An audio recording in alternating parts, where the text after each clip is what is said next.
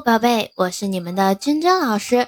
那在之前几讲的分享当中呢，老师有给大家介绍我们文学题材常见的分类方法，将文学题材分为了四种：诗歌、散文、小说和戏剧。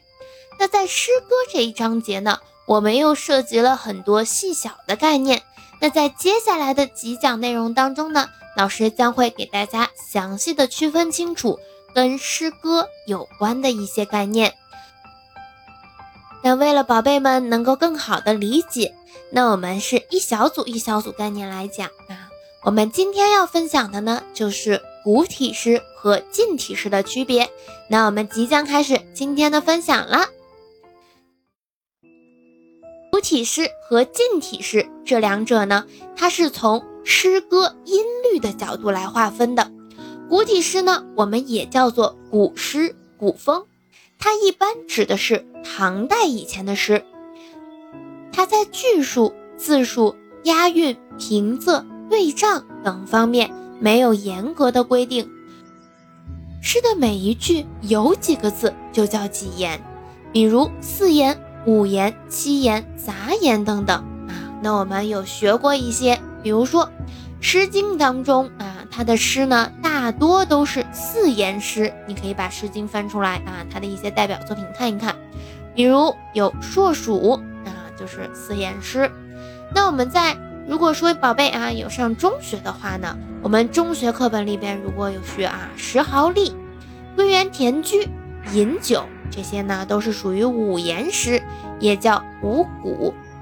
那《琵琶行》呢，它就是七言诗，也称七古。《梦游天姥吟留别》就属于杂言诗啊。这是我们古体诗的一个简单的划分。那接下来我们来讲一讲近体诗啊。近体诗呢也叫今体诗，它呢以这个律诗为代表，指初唐开始形成。在字数、声韵、对仗等方面都有严格规定的一种格律诗。那近体诗呢，往往分为律诗和绝句两种。律诗呢，分为五律、七律啊，还有很多其他的，但是我们常见的就是这两种啊。那每首呢，一般都是八句，单句叫出句，双句呢叫做对句，出句和对句呢合起来就叫做一联。所以我们的这个律诗啊，一般呢就可以分成首联，就是头两句话；颔联三四句话；颈联五六句话；尾联七八句话。那中间的两联，也就是三四五六句，它是必须要求对仗的。那第二四六八，也就是双数句的句末的字，要求要押韵。首句呢是可以不押韵的。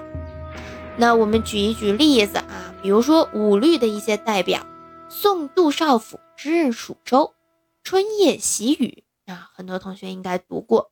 还有七律的代表，《钱塘湖春行》，《闻官军收》，河南河北啊。那我们再说一说绝句啊，绝句呢也叫节句，以五言和七言为主，称为五绝或者是七绝。每首呢有四句，第二和第四啊双数句要求要押韵，绝句用不用对仗都可以的，这个是没有对仗要求的。那比如说我们绝句的一些代表作品，王之涣的《凉州词》《登鹳雀楼》啊，这些都是大家呃有听过的，对吧？或者是学过的，我们都可以了解一下。那我们讲到这里啊，可能同学们乍一听古体诗和近体诗还觉得有点懵啊。我们把这个思路再给大家理一下，也就是我们区分古体诗和近体诗最简单的一种方法。这个古体诗呢，它往往来说啊是比较自由自在的啊。那我们的近体诗呢，它的要求就比较严格了，它的句子的啊句数一共有多少句话？是有明确的规定的，它的平仄啊也是有规定的，用韵都是比较严格的，也就是它的写法是有一定的规范性的。而古体诗呢，相对来说，这个字数也可以不限定呀，啊，这个格律的要求也可以不啊，就是没有明确的规定呀。